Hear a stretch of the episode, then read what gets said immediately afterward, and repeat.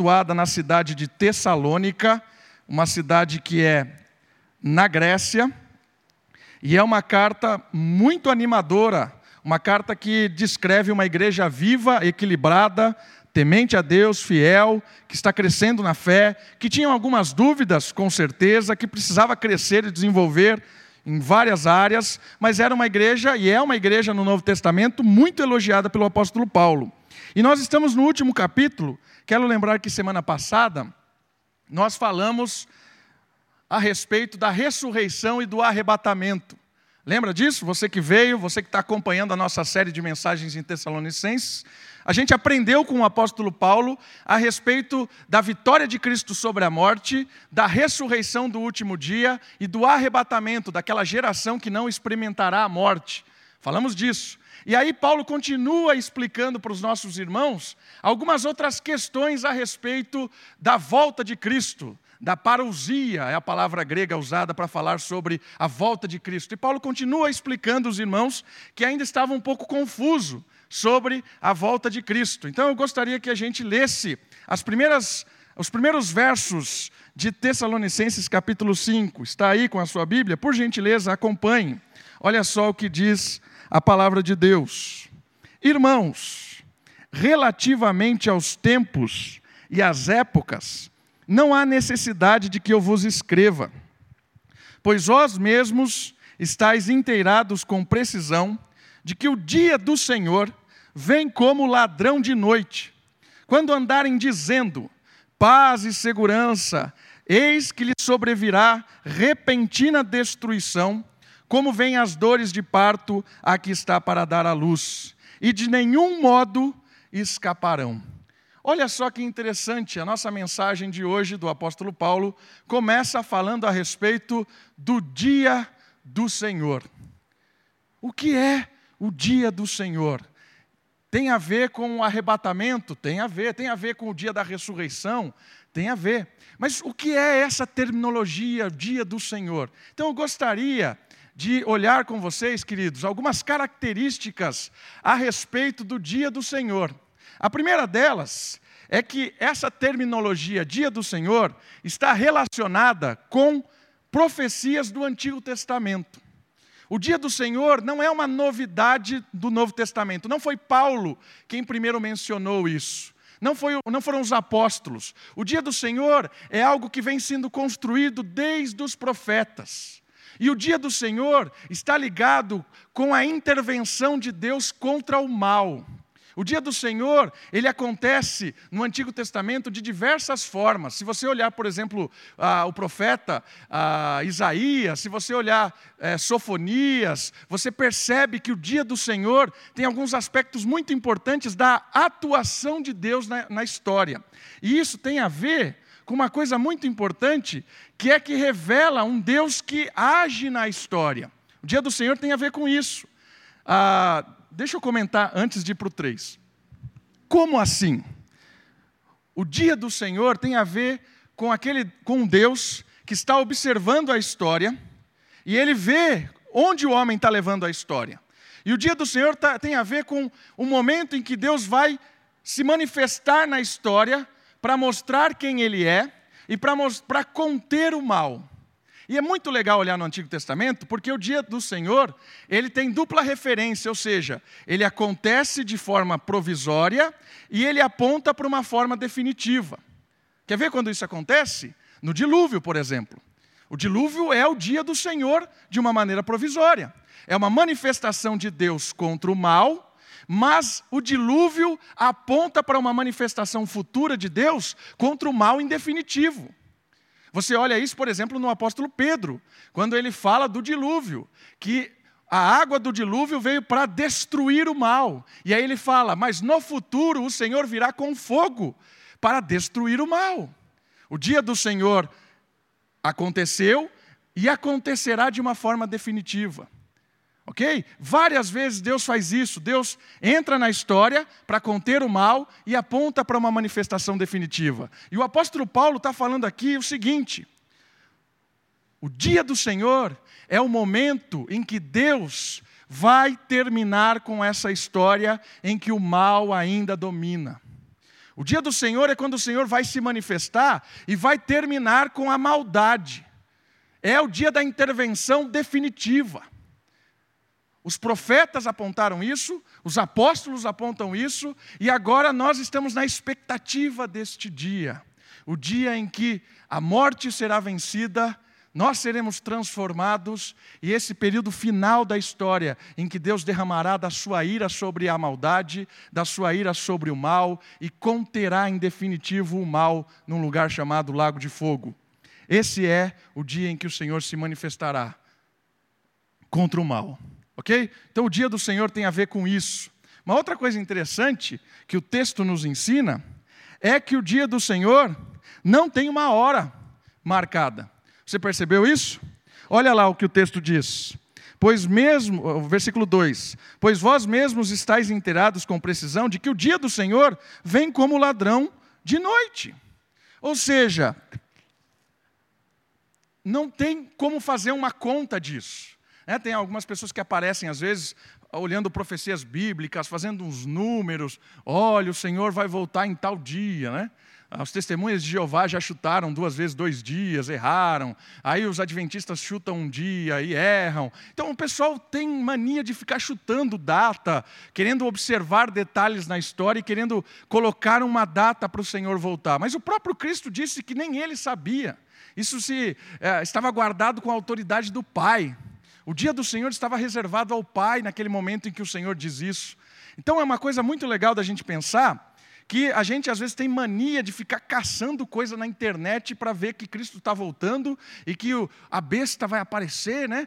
o número da besta. Ah, olha só, a Dilma quer implantar chip. Eu recebi vários disso. A Dilma quer implantar chip na mão e na testa, né? E aí pergunta para mim: você vai usar o chip? Eu falo: ah, depende se o chip for interessante, né? Se eu, se eu puder é, comer em casa sem sair daqui, só passar o chip, até uso e tal. É como você vai. Entende? As pessoas querem associar as coisas todas à besta, não sei, a, a, né? Não, não que eu estou falando que a Dilma é uma besta, mas, sabe, o que eu estou tentando dizer? Que às vezes a gente fica tentando achar, caçar coisas e querendo decifrar que o dia do Senhor está chegando. Irmão, para com isso. Né? Às vezes a gente fica usando a internet e aparece aquela. Tem louco de tudo, que fica fazendo cálculo, fica querendo achar. Irmãos, é claro que está aqui. O dia do Senhor vem como um ladrão. E eu não conheço nenhum ladrão que avisa você quando ele vai chegar. É? Você conhece? Eu não conheço. Quando eu fui assaltado, eu cheguei em casa, estava quebrado o vidro, tinham levado as minhas coisas. Foi uma surpresa. Se eu soubesse que naquele dia alguém viria e destruiria o vidro, eu não, não teria deixado a chave dentro do vidro, né? Claro. Né? Não teria tinha tirado o vidro. Mas é, ainda deixei a porta da sala aberta. O cara estourou o vidro, devia ter entrado pela sala da porta da sala. É. Se, se, eu soubesse que o cara viria, você acha que eu deixei a porta da sala aberta e o cara foi lá e estourou meu. Claro que não, ia me preservar, ia me guardar. Mas não. O dia do Senhor, ele virá de um momento surpreendente. E o próximo ponto é muito interessante. Por quê? Porque o mundo constantemente tenta abafar essa história. Percebeu isso no texto? Olha lá o versículo 3. Quando andarem dizendo por aí, paz e segurança, eis que lhes sobrevirá repentina destruição, como vêm as dores de parto a quem está para dar à luz. Queridos, o mundo sempre tenta dizer que essa história é balela. O apóstolo Pedro faz essa menção. Ele diz assim: que na época do dilúvio, muitos diziam: o mundo sempre foi como está, nunca aconteceu nada, olha só, sempre foi assim, nunca terá um fim. E a água veio como destruição. E aí ele fala, é, é, ele faz esse comparativo. Constantemente o mundo quer desfocar a nossa visão de Cristo. O mundo quer tirar as nossas, a, a, o nosso foco das promessas do Senhor Jesus. Constantemente isso. Queridos, quando a gente perde a perspectiva de que o Senhor voltará para destruir o mal, a gente perde a esperança da fé cristã. Quando a gente não vive mais no anseio, na expectativa, no desejo de encontrar com o Senhor, de ver esse, observar esse mundo tão corrupto sendo destruído, se a gente perde essa expectativa, a nossa fé cristã ela é morta. Por isso, a gente não pode perder a esperança de que o Senhor voltará e trará sobre a maldade a devida punição. Irmãos, não deixe o mundo te iludir. Não deixa as propostas te enganarem. Não deixa o mundo seduzir você e dizer que isso é tudo balela, que o Senhor Jesus não voltará, que essa história de igreja é tudo mentira. Oh, olha só, o mundo sempre foi como é, nunca aconteceu nada. Olha, estamos, estamos em paz e segurança. Olha que bonito. Irmãos, constantemente o mundo quer vender uma ideia para nós de que está tudo bonitinho e às vezes convence. Tem muito crente que vive neste mundo como se estivesse num passeio. Está passeando no parque. Irmãos, nós não estamos passeando no parque. Nós estamos num campo de batalha. E você vai ver onde vai parar esse texto aqui. Por isso, não se engane quando o mundo quer cegar, iludir, propostas malignas. Ok? E o último ponto: toda a impiedade será punida.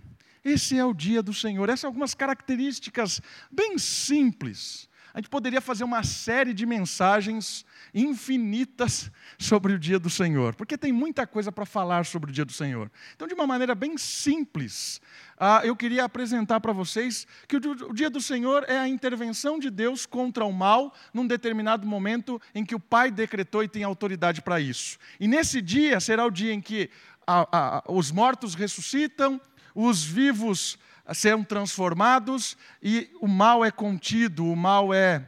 há um derramar da ira de Deus sobre o mal. Esse é o dia do Senhor. E aí vem algumas coisas muito legais que o texto vai nos desafiar a pensar. Quer ver? Vamos seguir? Olha só o que o versículo 4 vai nos dizer a respeito dessa expectativa do reino. Do reino, não, do dia do Senhor. É do reino definitivo. Versículo 4. Mas vós, irmãos, não estáis em trevas, para que esse dia, como ladrão, vos apanhe de surpresa. Sabe o que ele está dizendo? Isso aqui não é uma ameaça. Tem, tem, eu já vi pastores e pregadores pregando assim: olha só, Jesus está voltando. Não fique em trevas, porque se o Senhor voltar e você estiver nas trevas, você vai ficar. Não é isso que o texto está dizendo. Né?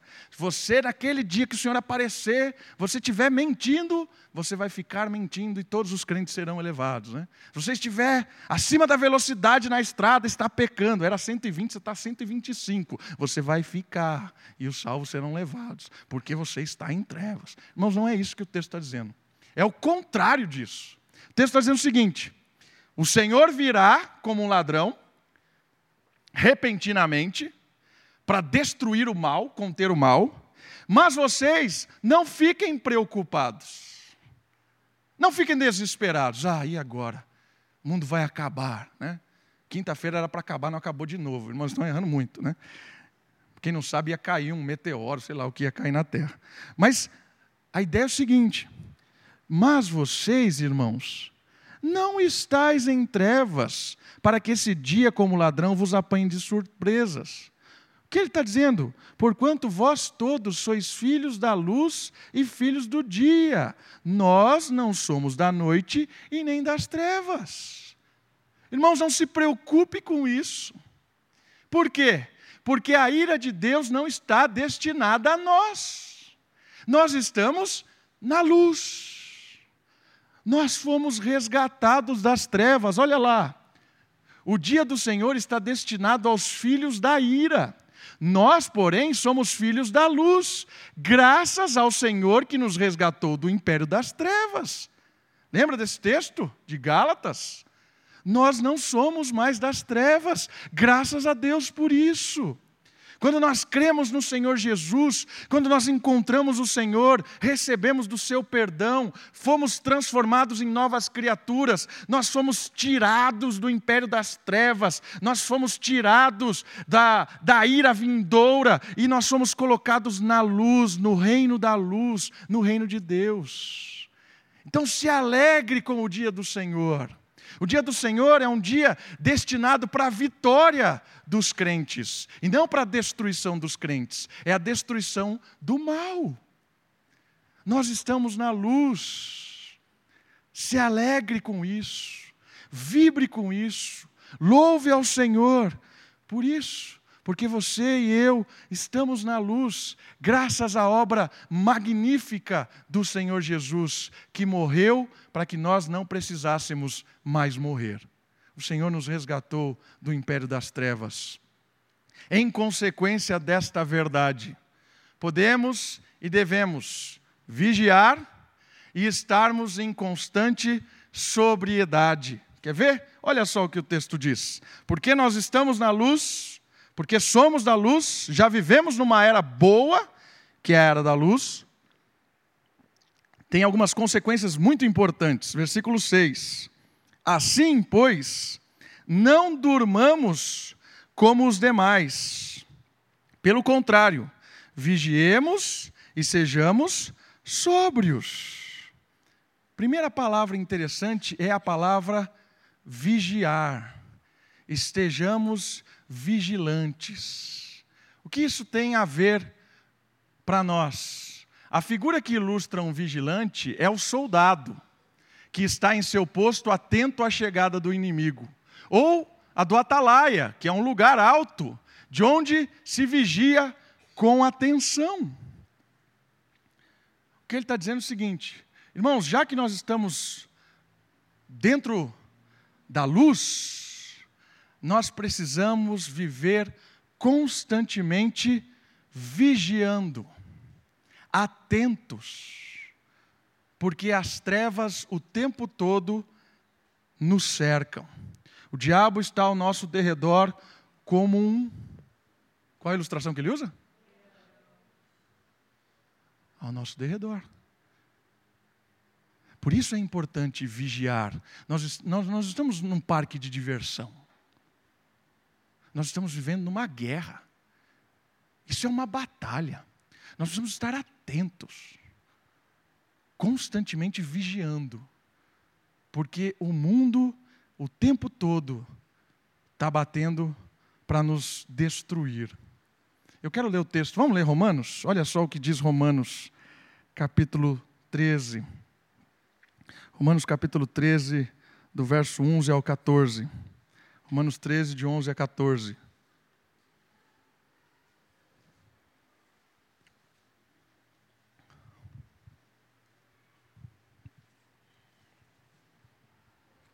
Romanos capítulo 11, não, desculpa, capítulo 13, do verso 11 até o 14.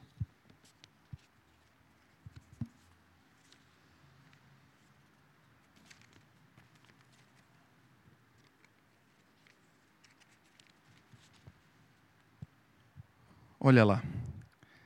E digo isto a vós outros que conheceis o tempo, já é hora de vos despertardes do sono porque a nossa salvação está agora mais perto do que quando no princípio cremos.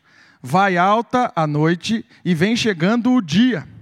Deixemos, pois, as obras das trevas e revistamo-nos das armas da luz. Olha a palavra luz aí. Andemos dignamente como em pleno dia, não em orgias e bebedices, não em impudícias, impudícias e dissoluções não em contendas e ciúmes, mas revestivos do Senhor Jesus e nada disponhais para a carne no tocante às suas concupiscências. Sabe o que está dizendo? Para que a gente vigie, para que a gente esteja atento, como um soldado, para as seduções do mundo. Porque o império das trevas o tempo todo nos constrange. O tempo todo o império das trevas aparece com propostas perigosas, Olha lá, a escuridão às vezes nos ilude de que ninguém está olhando e por isso acabamos entrando por maus caminhos da morte. Esse é o contraste muito interessante que não é só Paulo que usa, dia e noite, dia e noite. E ele está falando que a gente tem que ficar vigiando porque nós somos do dia, porque a noite é sedutora. Olha só, volta lá no texto, por favor, de Tessalonicenses. Olha só o que ele diz ali a respeito da noite, capítulo 5 ele diz assim: Assim, pois, não durmamos como os demais, pelo contrário, vigiemos e sejamos sóbrios. Ora, os que dormem, dormem de noite, e os que se embriagam é de noite que se embriagam. Sabe que ele está usando essa comparação dia e noite? É que a noite é o lugar que ninguém enxerga as coisas. Então, quando você se afasta da luz, você está se afastando da luz. Como você faz isso? Você para de ouvir Deus, para de ler a Bíblia, para de se relacionar com a comunidade cristã, você para de, de seguir princípios bíblicos. Comecei a me afastar da luz. E aí o que acontece? As coisas começam a se escurecer. Aí eu não consigo mais ver o meu pecado, eu não consigo mais ver a minha sujeira. Antes, quando eu estava na luz, o pecado me incomodava e eu constantemente me lavava, me limpava. Porque o verdadeiro crente não é o que não peca, o verdadeiro crente é aquele que vive se lavando do pecado. E a luz me mostra o pecado. E aí eu limpava. Mas eu me afastei da luz, fui para a escuridão. E nas trevas, nas trevas o negócio fica interessante, porque a gente acha que ninguém está vendo. E aí, quando a gente acha que ninguém está vendo, as coisas começam a ficarem perigosas. Por isso, querido, cuidado com coisas escondidas. Cuidado com aquela proposta indecente que você acha que ninguém vai ver, que ninguém vai ouvir. Ah, se eu fizer aqui, ninguém vai descobrir. Ah, meu trabalho está aqui, meu chefe não vai saber. É no meu computador aqui, pessoal, ninguém vai ver. Cuidado com isso. Porque isso é obra das. Né? À noite, quem se embriaga, se embriaga de noite. Quem está na luz não tem coragem de se embriagar. Quem está na luz não tem coragem de fazer coisas sujas, dignas das trevas. Por isso que ele está dizendo: vigie para que você não deixe o seu posto na luz e comece a andar por caminhos que às vezes a gente acha que é interessante aqui. Aqui está meio escuro, ninguém está vendo, ninguém está ouvindo. Né? Aqui, ó. Vigia. Não deixa que as trevas segue os seus olhos, o seu entendimento, o seu coração. Não deixa. E a outra palavra que é bem interessante é a palavra sobriedade, de sóbrio. Né? Olha lá.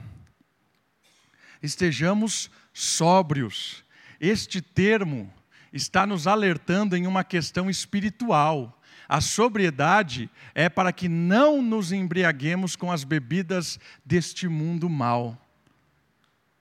Ser sóbrio é a ideia de equilibrado, né? a ideia de, contrário aqui é realmente bêbado mesmo, perdeu o controle de si, não consegue ficar em pé mais, está caindo de bêbado, começa a falar coisas que não têm sentido, que envergonham as pessoas, começa a mas aqui eu acho que eu entendo que essa palavra está ligada com práticas espirituais.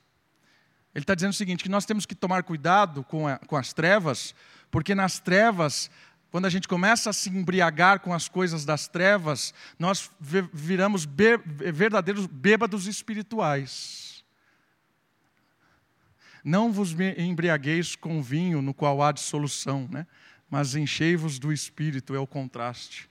E eu, eu entendo que o conselho de Paulo aqui, para nós que estamos na luz, quando nós estamos com vigiantes contra as propostas deste mundo, é para que nós não nos embriaguemos com as bebidas malignas deste mundo.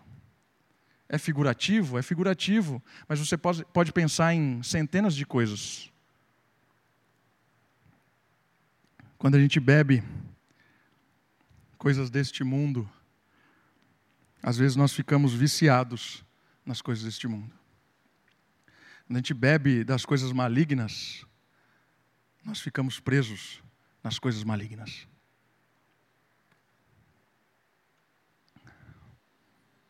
Isso é muito sério. Isso é muito sério.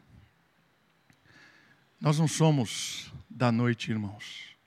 Não somos da noite. Não brinque com coisas da noite. Não dê brecha para coisas da noite.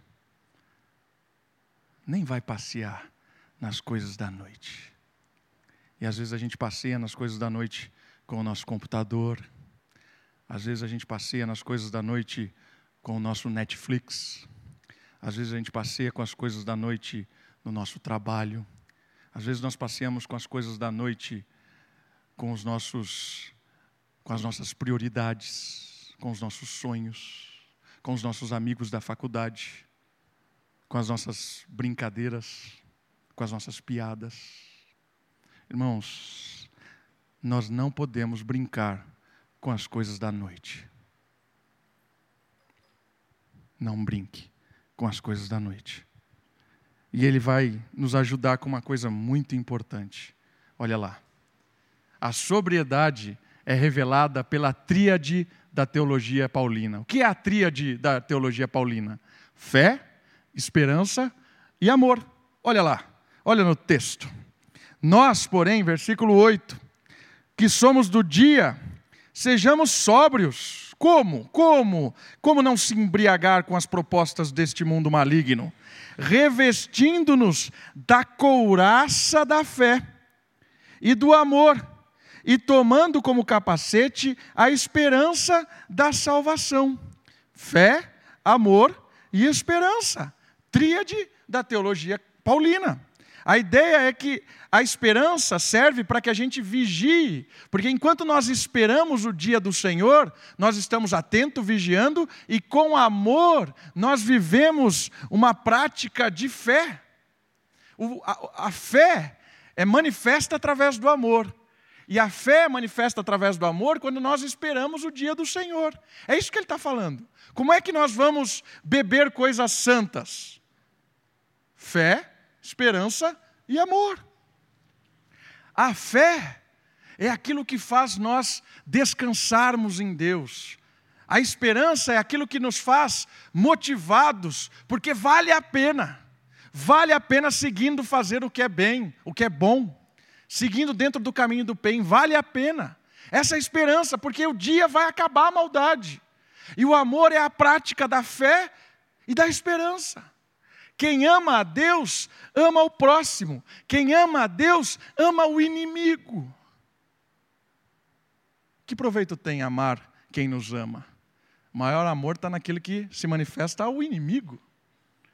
E é essa, essa é a verdadeira maneira de você ser um soldado ativo no reino da luz. Um soldado que, quando as trevas aparecem, o soldado traz a esperança da salvação, traz a, a, esperança da volta de Cristo, traz o amor na prática e traz a fé, que é a presença real do Senhor Jesus, que brilha nas suas atitudes. Quem está na luz brilha com as suas atitudes, brilha, brilha com as suas ações. Queridos, isso é muito importante. O soldado o soldado que está na luz está revestido com fé, amor e esperança. Essa é a tríade da teologia de Paulo. E olha só o que o versículo 9 tem para nos dizer, para terminar a questão da batalha. Versículo 9: Porque Deus não nos destinou para a ira, olha só que importante isso, mas para alcançar a salvação mediante o nosso Senhor Jesus Cristo, que morreu por nós, para que quer vigiemos, quer durmamos, vivamos em união com Ele. Sabe o que ele está falando aí? Ele está falando sobre segurança. Ele está falando assim: nós estamos numa batalha. Estamos numa batalha. E essa batalha, ela é ganha pelo Senhor Jesus. Porque Deus não nos destinou para a ira. Deus nos livrou da ira, porque toda a ira foi derramada sobre Cristo na cruz. Toda a ira destinada ao mal foi jogada sobre a cruz de Cristo. Aquele que está em Cristo não está destinado à ira. E essa segurança se revela em nós, porque ele fala algo muito importante aí. A teologia da cruz nos traz a segurança de que, em meio à batalha, quer vivamos, quer morramos, estamos e estaremos nas mãos do Senhor e Salvador Jesus Cristo. Percebeu o que ele disse aí? Olha lá, versículo lá 10. Quer durmamos, quer vivamos, estamos em união com Ele. E se no meio da batalha eu morro, você está com Cristo. E na meio da batalha eu estou com quem? Com Cristo. Essa é a certeza da teologia de Paulo. Irmãos, Cristo está conosco na batalha e Cristo está conosco quando morremos em batalha. Nada nos separará do amor de Deus. Nada.